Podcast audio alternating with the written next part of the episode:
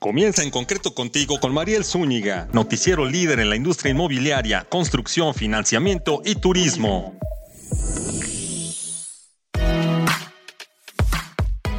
Muy buenas tardes, soy Mariel Zúñiga, titular de este espacio. Les presento su noticiero en concreto radio, con noticias de todo lo que se construye en México. Hoy, en Noticias del Mercado Inmobiliario, hablemos de qué casa o departamento es lo que más compran los mexicanos. Además, Platiquemos de cómo pintan los créditos hipotecarios para este 2023 con el director ejecutivo de crédito para particulares de HCBC México. Y te damos una probadita de qué hacer el fin de semana turisteando en concreto. Aquí comenzamos. En concreto, construyendo soluciones para un futuro mejor. Envía tus preguntas en este momento al chat de arroba marielzúnica-bajo, en las redes de arroba en concreto. Conéctate también a las redes sociales. Allí esperamos tus comentarios, dudas, recomendaciones de qué quieres o con quién quieres platicar y a quién quieres escuchar en este espacio. Comenzamos. Vámonos al resumen de agenda de la semana.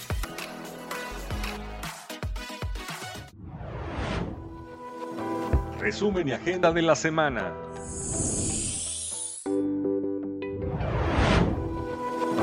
Resumen y agenda de la semana. Este es el resumen de la semana de En Concreto Radio con Mariel Zúñiga.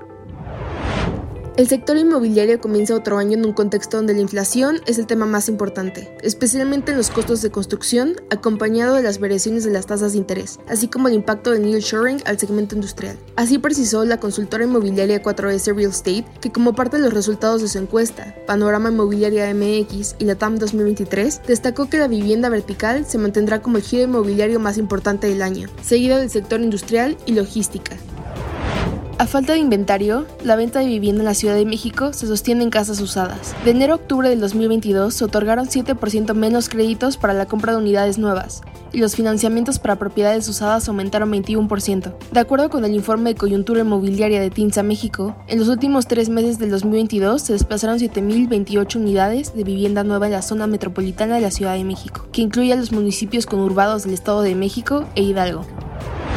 Apoyo a la vivienda con Navi 2023. Así puedes solicitar un apoyo de renovación o reparar tu casa a través de la Comisión Nacional de la Vivienda.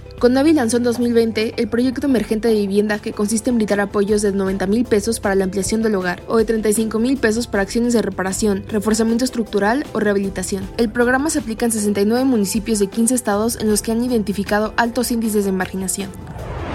En noticias del turismo, Cancún y Ciudad de México son los destinos que sostuvieron la recuperación de la actividad turística de México en 2022, dio a conocer el WTTC. De acuerdo con un informe realizado por el organismo de Oxford Economics, los viajeros han regresado a ciudades importantes como Ciudad de México y Cancún, destinos clave que durante 2022 mostraron un crecimiento notable frente al año anterior. Hasta aquí con el resumen de la semana. Soy John Marilo Ayazúñiga. Continuamos en Concreto Radio con Mariel Zúñiga. Resumen y agenda de la semana.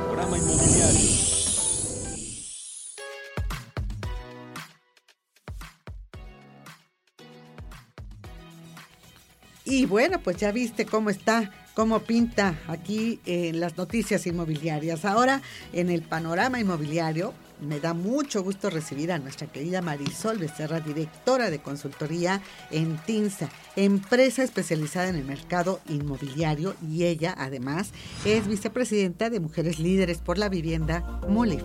Marisol querida, bienvenida, ¿cómo estás? Mariel, un gustazo estar contigo y con toda tu audiencia. Muchas gracias por la invitación y siempre muy contenta de participar contigo y pues darles datos del mercado para ver cómo nos pinta este 2023. Exacto, fíjate que hay noticias eh, pues eh, no diría yo contradictorias, yo creo que todas están ponderando pues los factores que traemos arrastrando desde finales del 2021, cuando no pensamos que la inflación iba a ser un problema eh, del tamaño que estamos viviendo, donde pues al menos ya nos están diciendo algunos especialistas que para el segundo semestre de este año podría estabilizarse y comenzar a bajar. Y por lo mismo las tasas de interés, ¿no? Claro. Pero esto hace... Eh, es, forma parte de un contexto bastante difícil para todo el mercado inmobiliario, ¿no? Porque con ello, pues, la política monetaria restrictiva que obliga a subir las tasas de interés, ¿no? Está encareciendo el costo del dinero, el costo de los créditos, no están subiendo todo lo que se debería en todo caso, pero bueno, pues ya era un promedio 9% la tasa de interés el año pasado y ahorita ya hablamos de 10.5 promedio, ¿verdad?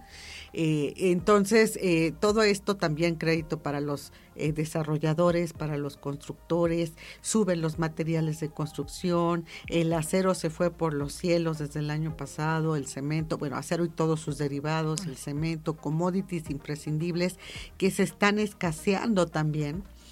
porque hay competencia con la construcción de infraestructura en China, en Estados Unidos. Acuérdense que esos países construyeron ahora sí que estaban trabajando durante la pandemia, cuando aquí en México hubo un encierro de meses, allá sí construyeron infraestructura y se llevaron todo lo que necesitaban de, acero y derivados. Entonces, bueno, todos estos temas y otros más se suman para presentar un panorama complejo. ¿Cómo, cómo ves tú eh, ahora eh, el consumo, la demanda, la necesidad y sobre todo qué están queriendo comprar los mexicanos en, en cuanto a vivienda, Marisol. Pues mira, partimos de cómo cerramos el 2022. Creo que eso es bien importante, ¿no? Ver un poco el recuento de qué ocurrió durante el año pasado y cerramos con fuerza, que eso es algo bueno. Por supuesto que veníamos de dos años ya de una recesión importante en cuanto a la colocación de vivienda, especialmente en Ciudad de México, pero a lo largo de todo el 2022 sí empezamos a notar una cierta recuperación. Y ojo, no quiero ser demasiado optimista, pero bueno, comparado con los dos años anteriores que fueron de pandemia, pues sí notamos que hubo una cierta recuperación y sobre todo una aceleración hacia finales de año, precisamente por estas condiciones de las que hablas hace un momento. En el caso específico de la Ciudad de México, pues llevábamos dos años prácticamente con los precios estáticos sin haberse movido salvo algunas variaciones mínimas, pero bueno, no habían subido a los niveles de la inflación. Los mismos desarrolladores estaban aguantando porque obviamente había una contracción en las ventas y decían, si subo el precio, pues menos voy a vender. Entonces, lejos de eso, había muy buenas promociones, había descuentos, los precios pues se habían mantenido y las tasas también se habían mantenido. Pero empezó todo este tema de, a ver, ahora sí vamos a tener que subir los precios, ahora sí la tasa se va a mover, entonces aprovecha, no te esperes hasta el próximo año porque quién sabe si el próximo año puedas hacerlo. Entonces, eso derivó en que eh, hacia el cuarto trimestre del 2022 hayamos tenido un crecimiento importante. En el caso de la Ciudad de México, acabamos de lanzar nuestro news esta semana y ahí pueden ver que pues el incremento anual fue de un 20%. Si comparamos el cuarto trimestre del 21 versus el cuarto trimestre del 22, hubo un crecimiento del 20%, pero ojo, por eso les digo, hay que tomarlo con sus aristas porque Obviamente el año anterior todavía estábamos en una situación compleja por la pandemia. Todavía estamos muy lejos de recuperar las cifras prepandemia. Nos falta un, un, largo recorrido, pero bueno, al menos notamos que hay una cierta recuperación. Eso fue en cuanto a cómo cerró.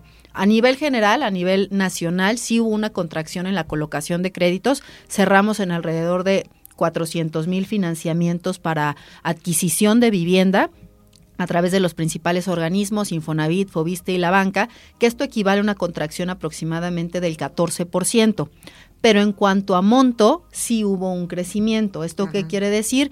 Que en acciones fueron menos, pero en monto fue más, porque hemos ido subiendo un poco el ticket de lo que están financiando, especialmente la banca. también los precios de las casas. Exactamente, hubo, una, hubo un incremento. En, en, Ciudad de México no, pero por ejemplo en Monterrey, que también estamos por lanzar nuestro news, el incremento general de la vivienda nueva fue de un 10%, por arriba de la inflación. Y si ahí empezamos a ver algunos otros submercados, Tijuana, por ejemplo, que también está teniendo un auge muy importante con todo el tema de turismo médico, con todo el tema industrial, ha impulsado que también los valores de venta hayan crecido. Entonces, por eso es que ahí van haciendo match estos, estos indicadores, ¿no? A ver, en cuanto a acciones, hubo una contracción, pero en cuanto a monto, se financió un poco más que lo que se había financiado el año pasado. Entonces, en términos generales, tuvimos un buen cierre de año, hay que decirlo. Hay mucha incertidumbre con respecto a qué va a ocurrir durante este año, especialmente porque sí o sí van a subir las tasas, ya están subiendo, va a subir el valor de la vivienda más de lo que había subido en años anteriores y eh, desafortunadamente pues el nivel de ingreso de las familias no sube en esa misma proporción. Difícilmente hoy a un trabajador le van a subir más de lo que subió la inflación o incluso la inflación. Entonces, ¿esto qué quiere decir? Que tienes una menor capacidad de compra. O sea, si tú ganas 25 mil pesos el año pasado, este año por mucho que te suban, te van a subir a 27, 28, pero tus gastos son mayores y no solo es en la inflación de la construcción, es en la inflación de todo, ¿no? Desde que vas al súper, pues hoy todo cuesta mucho más caro y la tasa subió, por lo tanto tu capacidad de compra va a ser menor. Entonces ahí qué va a pasar? Pues empezar a ver otras alternativas, ¿no? Ahí tendrá que ser un trabajo muy en conjunto entre las autoridades, entre las financieras, para ver el cómo sí. Exactamente. Y bueno, esto me lleva a pensar, Marisol, en que las casas, los departamentos, los terrenos, en fin, ya están costando más, ¿no? Hubo ese incremento de, precio que nos estás comentando, eh, como el que mencionaste, el 10% en Monterrey, y que más menos, ¿no? Ese pudo ser este, en diferentes lugares del país, pero hubo un incremento. Eh, por lo mismo, pues si antes eh, pedían un crédito de 2 millones porque les alcanzaba para la casa que querían, ahora lo tienen que pedir de 2 millones 200 mil o 2 millones más, ¿no? Entonces, si no están percibiendo más ingresos, pues entonces lo que tiene que hacer es comprar una casa de menor precio, departamento de menor precio, o incluso posponer la construcción de su casa en el terreno, ¿no? Este, dicen desperfilamiento en la palabra, ¿no? Entonces, eh, muchos yo creo, y eso también vino a colación de algún algoritmo que, pusieron en marcha en Infonavit, se desperfilan las personas, significa que ya no alcanzan el crédito que aspiraban, ¿no? Eh, como tendencias, ¿tú cómo ves eh, eh, para este año la, ahora sí que la recomendación tuya hacia la gente, o sea, los mexicanos de a pie, es busquen una casa de acuerdo a sus ingresos, este, aunque sea de menor precio, aunque esté en otra zona, no la que esperaban. ¿Cuál es tu recomendación? Pues mira, al final es la inversión de tu vida, entonces debe de ser una decisión muy bien pensada y muy bien analizada.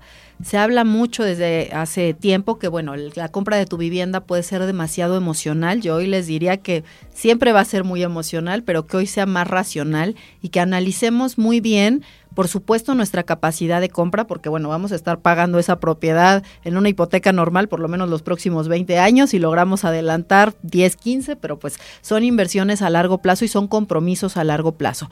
Entonces, pues también en función de eso hay que decidir, ¿no? No porque ahorita a lo mejor eh, se complica, pues voy a sacrificar y me voy a ir a una zona que no del todo me convence, porque ahí vas a vivir y repito, ahí vas a estarlo pagando los próximos 15 años. Entonces, más bien es encontrar esa fórmula idónea en el que sí cubra tus necesidades en cuanto a presupuesto, por supuesto, pero también en cuanto a lugar, a ubicación, a características de la propiedad, porque no solo es comprar por comprar, ¿no? No es por ahorita con tal de aprovechar mi crédito, pues me voy a ir a vivir a dos horas de mi trabajo y no importa, porque pues ya sabemos qué es lo que sucede con ello, ¿no? Al final abandonan las casas. Entonces, pues más bien creo y repito, hay que hacer trabajo en conjunto entre todos, ¿no? Que incluso los mismos bancos, las mismas financieras vean estas otras alternativas, porque efectivamente hay un desperfilamiento en cuanto a la capacidad de compra, digamos que del ingreso eh, normal, pero hay muchísima economía mixta en México, lo sabemos muy bien, ¿no? Entonces,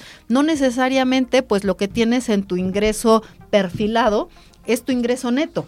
Si consideramos eh, estas economías mixtas, bueno, hay cuánta gente en México hay que gana a través de propinas, ¿no? En todas las plazas turísticas, pues bueno, los tienen eh, con el salario, dos, tres salarios y el resto lo perciben a través de, de, sueldos variables, de propinas. Entonces, si podemos considerar todo ese salario integrado, seguramente la capacidad de compra puede estar mucho más acorde con lo que requiera y donde quiera vivir la gente, ¿no? Oye, ¿y qué sabes, Marisol, de este nuevo producto que ya se está esperando desde hace, pues yo diría años, ¿no? Porque lo anunció Sociedad Hipotecaria Federal en la Convención Nacional Bancaria del 2020, cuando recién decretaron la pandemia, nos tocó por allá con Jorge Mendoza, su titular, y pues nada, no aparece la hipoteca digital y tampoco este famoso, eh, pues la fórmula, ¿no? Para respaldar a los bancos a que den... Eh, créditos economía mixta, es decir, a la población que tiene un trabajo formal, que recibe sus recibos de nómina, ahora sí que sus comprobantes de ingresos, ¿no? Este, como recibos de nómina y que también tiene otro empleo, un médico, ¿no? Que trabaja en la mañana en el 20 de noviembre del ISTE, por la tarde tiene su propio consultorio, un contador, etcétera. ¿no? Eso es economía mixta.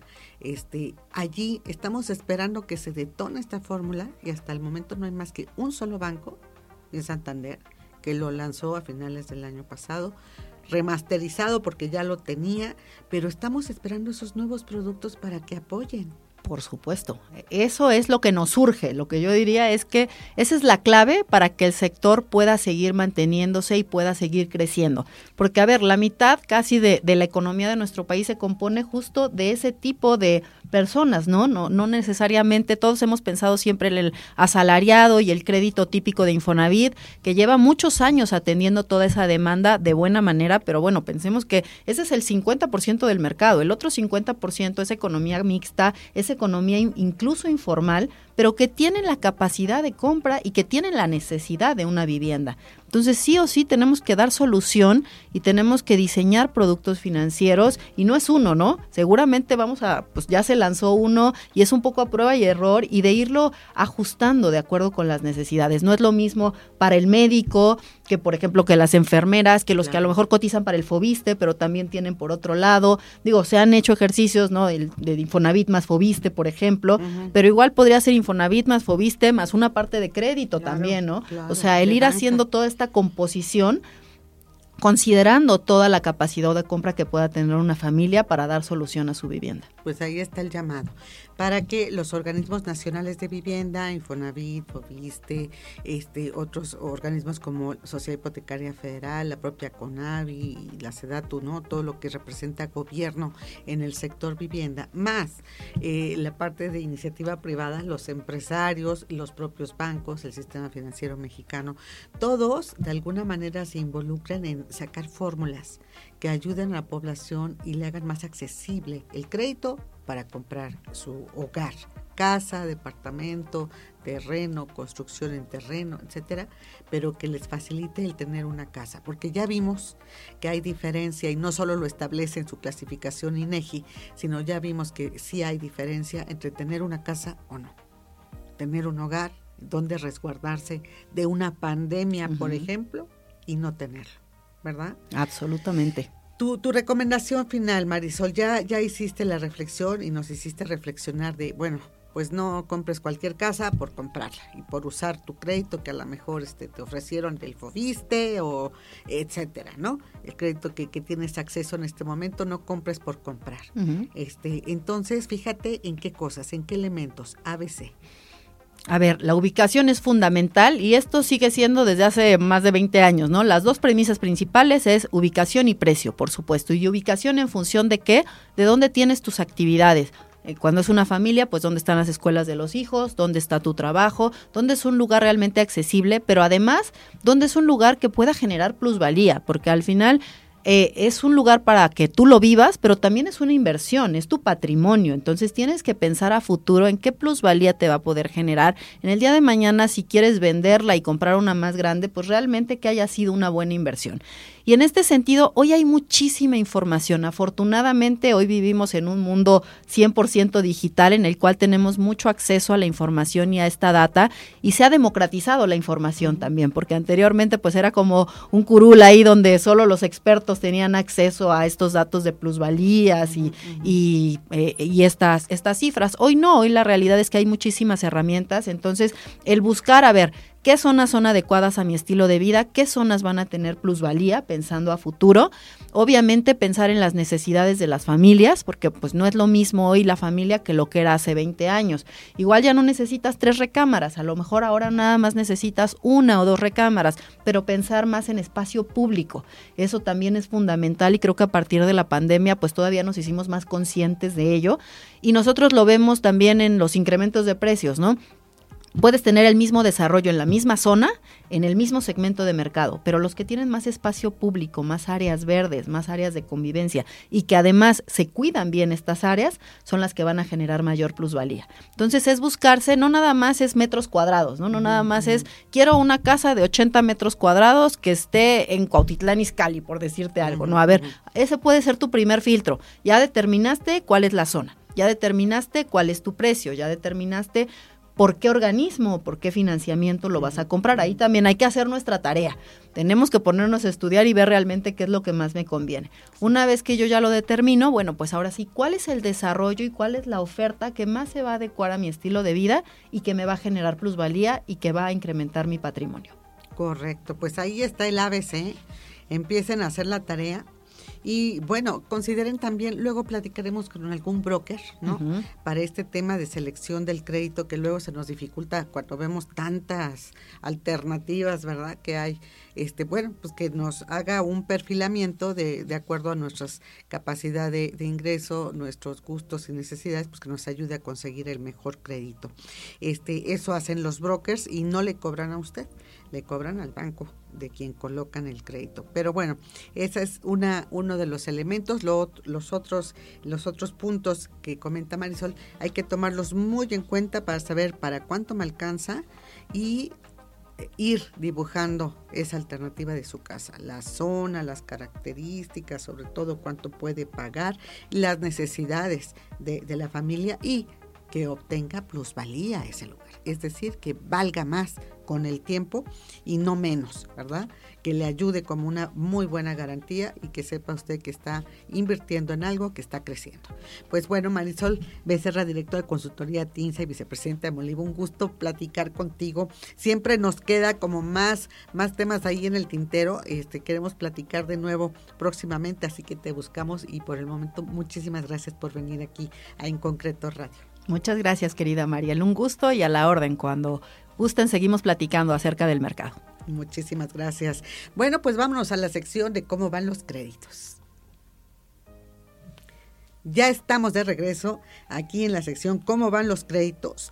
Eh, vamos a, escuchar la entrevista con Enrique Margain Pitman, justamente la otra parte de lo que estábamos platicando aquí con Marisol. Él es el director ejecutivo de crédito para particulares de HSBC México y es también el coordinador del Comité Hipotecario de la Asociación de Bancos de México. Vamos a ver cómo cerraron en 2022 y sobre todo las buenas perspectivas y noticias que tiene para el 2023. Escuchemos. ¿Cómo vas con los créditos? Ya estamos de regreso aquí en la sección ¿Cómo van los créditos? Eh, vamos a, escuchar la entrevista con Enrique Margain Pitman, justamente la otra parte de lo que estábamos platicando aquí con Marisol.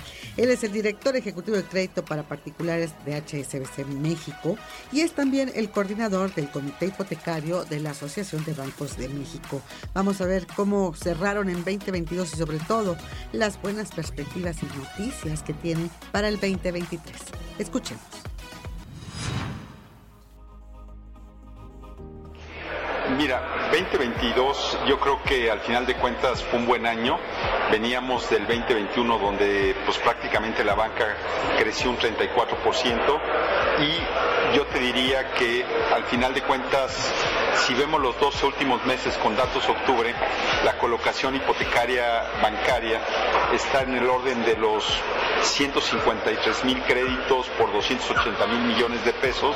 Esto es en un escenario de 12 meses y eh, esto representó en términos de monto un crecimiento más o menos como del 8%. O sea, el crecimiento real fue pequeño, pero se tuvo un crecimiento en términos reales eh, de eh, la colocación hipotecaria bancaria. ¿Cuánto dijiste que fue el crecimiento? ¿8%? Más o menos 8%. A, a octubre es 8.8 y yo creo que vamos a terminar sobre un 8% de crecimiento en términos reales, perdón, en términos nominales y con un pequeño crecimiento en términos reales. Ajá. Ahora, también ha crecido el ticket promedio. Sí, mira, disminuyó el número de créditos, pero crece el ticket promedio arriba del 10%. Ya el ticket promedio de la banca está muy cercano a los 2 millones de pesos. Dos millones. Inclusive en los últimos meses ya estuvo el ticket promedio por arriba de los 2 millones de pesos. Entonces, eso tiene que ver con el incremento en el valor de, de las viviendas y, y- y in- indudablemente que va creciendo el ticket promedio de la, de la banca. Exactamente. Oye, y entonces fueron un crecimiento, la verdad, muy, muy importante que este, responde al desafío de la reactivación, en donde el crecimiento de inflación, obviamente el crecimiento con la política monetaria antiinflacionaria que lleva al aumento de las tasas de interés. Y ustedes, a pesar de eso, como también los promotores, a pesar de eso, no han reflejado todo el incremento de manera automática. Han, han hecho, como se dice, de tripas corazón, haciendo esfuerzo para no, no subir las tasas de manera disparatada, que, que después ya nadie pueda tomar un crédito, ¿no? ¿Subieron a cuánto habrá sido? ¿Al 10? Sí, mira, hoy día las tasas de interés más o menos están eh, ligeramente arriba del 10%, hoy las tasas que están ofreciendo en el mercado, y si vemos lo que ha crecido la tasa de interés hipotecaria bancaria en el último año, estamos hablando más o menos de 100 puntos base, 1%. La verdad es, es un crecimiento marginal si lo ponemos en perspectiva de cuánto ha venido creciendo las tasas de referencia, y esto más o menos te representa como un 7% si consideramos incremento de la línea sobre un mismo monto prestado, ¿no? Incremento del pago mensual. Entonces, es un crecimiento eh, marginal, pero esto lo tienes que ver también en conjunto pues con el incremento que han tenido los valores de la vivienda y lo que sí ha, provocado es que tal vez algunas personas tienen que poner un mayor enganche para la compra de- de una vivienda, ¿no? Es parte de los efectos que hoy día se tienen y también indudablemente la inflación por lo que trae como consecuencia es que muchas personas pues tienen una disminución en su capacidad de, de crédito porque tienen menor ingreso disponible, ¿no? Lo- los ingresos muchas veces no crecen en la misma proporción que lo que crecen los precios, los gastos, los bienes y consumos que, y productos que consumimos. Entonces, bueno, digamos que el principal efecto es que con el crédito que obtienen pueden comprar una casa pues un poco de menor valor, un poco más abajo, ¿no? Exactamente, lo que ha pasado es que muchas veces te, compran una vivienda, pero a lo mejor son un poco menos de metros cuadrados, se conserva el valor unitario, pero la gente sigue comprando vivienda porque al final de cuentas pues hay una creación de familias cada año, se tienen productos a tasa fija, pago conocido, que creo que son ventajas importantes del- de nuestro sector hipotecario y que, las, que las tasas son fijas por toda la vida del crédito. O sea, el incremento de precios solo se traslada para los nuevos créditos hipotecarios, no, no, no como en otros países que están a tasas variables o que las tasas son fijas pero por un periodo determinado y que cuando acaba ese periodo tienes que con- recontra- eh, negociar las condiciones del crédito o tomas una tasa variable. Exactamente. Oye, ¿qué tiene para este 2023, Enrique?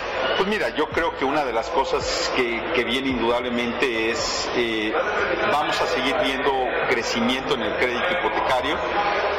Yo creo que derivado de estos factores como el bono demográfico, el amplio anaquel de producto, las condiciones que siguen siendo atractivas para contratar un crédito hipotecario, yo creo que lo que tenemos que tener muy, muy en consideración indudablemente es el ingreso disponible de las personas.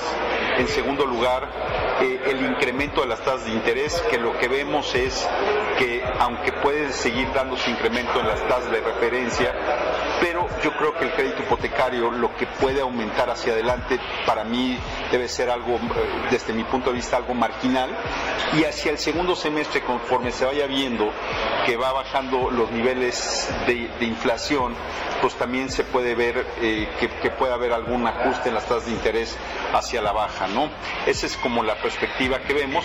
Y el tercer componente que yo creo que es muy importante a vigilar es el valor de las viviendas. ¿Cuánto más eh, pueden crecer los valores de la vivienda derivado del incremento en el costo de los materiales, del incremento en el costo financiero que tienen los desarrolladores eh, cuando construyen, cuando se financian y indudablemente el incremento en el costo del suelo, los valores de, reposición de la tierra y todo esto pues lo que trae como consecuencia es que si una vivienda que tú construiste a principios de 2022 pues tiene un valor distinto ya en este año por todos estos efectos, ¿no? Entonces hay que ver también ese ajuste que se tenga en los valores de la vivienda y estos tres componentes son los que te van a determinar qué tanto eh, puede crecer el crédito hipotecario y por supuesto esto va muy ligado con el crecimiento de la economía, de la generación de empleos, que indudablemente es algo muy muy importante para eh, la compra de una vivienda, para el desarrollo de un sector eh, de vivienda en nuestro país, ¿no? Correcto. Oye, pero entonces, eh, 2023 sigue la gran gama, el gran anaquel de productos, sí. viste para todos, el, crédito más la subcuenta, más el crédito hipotecario de la banca, con el Infonavit, etcétera, etcétera. Toda la gama de créditos y que la banca, bueno, trae también sus fórmulas, ¿no? Crédito más liquidez, ¿no? Sí. Y todos los atractivos que traen. Los productos siguen eh, en este año. No, yo te diría que vienen, o sea, yo creo que vienen sorpresas en producto, yo creo que nuevos productos con los organismos públicos de vivienda tipo el Infonavit, donde lo que vemos es eh, que un Cofinavit unamos créditos donde puedes sumar eh, gente que sea un corresidente o padres, hijos, pero que puedan sacar también el Cofinavit. Es una de las noticias buenas que nos ha anunciado el instituto. También creo que una de las grandes noticias es cómo potencializar el producto de cuenta Infonavit más crédito bancario. Realmente estamos viendo cómo difundir y que haya un mayor conocimiento del producto. Se hizo una modificación en la edad más el plazo del crédito para que se moviera de 65 a 70 años y realmente estamos revisando con el instituto cómo podemos potencializar el crédito. Creo que también una de las grandes sorpresas ha sido el incremento en la originación del Fobiste para Todos. Prácticamente en el 2022 se dieron cerca de 5 mil créditos por eh, 8.800 millones de pesos. Creo que esto es una muy, muy buena noticia porque ya representa un monto adicional al que se tenía anteriormente con el producto de aliados, que fue el que se suplió por eh, estos créditos de Fobiste para todos. Y lo que piensa el Fobiste es que con la incorporación de nuevos bancos, de nuevos jugadores, pues el tamaño del mercado eh, y el conocimiento del producto se va a ir ampliando. Entonces creo que esos son componentes positivos eh, en la colocación del crédito hipotecario y seguramente va a haber muchas más sorpresas de nuevos productos como puede ser para no residentes, para americanos, canadienses que quieren comprar en, México a través de créditos hipotecarios diseñados específicamente con fideicomisos zonas restringidas, con eh, eh, el diseño específico para poder atender ese mercado. Y hay muchas oportunidades todavía. Lo que hemos venido platicando, Mariel, todo el tema de economía mixta, eh, que indudablemente hay mucho por avanzar ahí para atender a todas las personas que no pueden comprobar la totalidad de sus ingresos a través de documentación tradicional que pide la banca, sino que una parte la tienen en, la reciben en efectivo, no la pueden comprobar, también a través de modelos de estimación de ingresos, estudios económicos se puede complementar y creo que hay muchas posibilidades todavía para hacer crecer el sector. Y recuerda, enviar tus dudas a las redes. Me puedes escribir en arroba Mariel Zúñiga con Z, guion bajo, a nuestras redes de En Concreto, así lo encuentras, arroba En Concreto. Escríbenos y, bueno, escucha y recomienda también En Concreto Radio, este podcast que se transmite por Deezer, iHeart Radio y Spotify. Y bueno, vamos a la siguiente sección, la de turismo.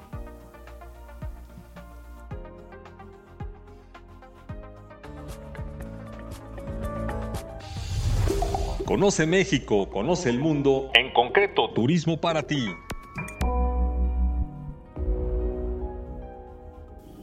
En esta sección de Conoce México, para los que nos gusta quedarnos en la ciudad este, cuando hay puentes, este, días de descanso, como ahora los próximos, preferimos quedarnos a disfrutar la tranquilidad de la ciudad. Bueno, si no te animaste este, y quieres ir a pueblear, ahí sí tienes opciones.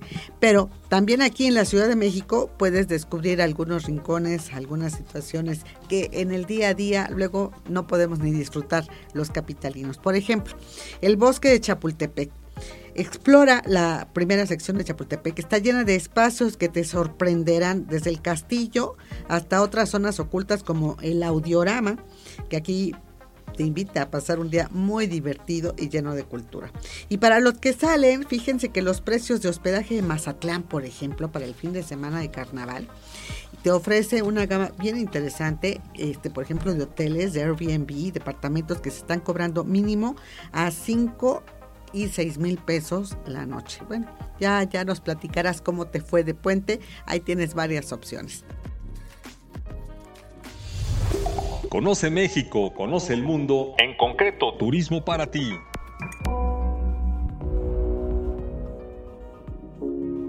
Bueno, pues un gusto saludarte. Hasta aquí llegamos por hoy. A nombre de, de, todo el equipo que hace posible este noticiero, deseamos que la pases muy bien en toda la semana, que sea una gran semana. Nosotros nos escuchamos el próximo miércoles aquí a las 13 horas. Escríbenos, manda tus recomendaciones. Este podcast sale en Spotify, Deezer, iHeartRadio y por supuesto nuestras redes de En Concreto. Soy Mariel Zúñiga, En Concreto, construyendo soluciones para un futuro mejor. Pásala bien. Escucha en concreto con Mariel Zúñiga, el programa con lo más destacado de la vivienda, infraestructura y la industria inmobiliaria y turística. Entérate de noticias y recomendaciones que te ayudan a ti y a tu empresa. En concreto, en concreto. soluciones para construir un futuro mejor. Únete a nuestra comunidad. Síguenos en redes sociales. Conoce la información al momento. Twitter arroba en concreto y Facebook, diagonal en concreto radio. Conéctate con la información. En concreto radio con Mariel Zúñiga. presentó.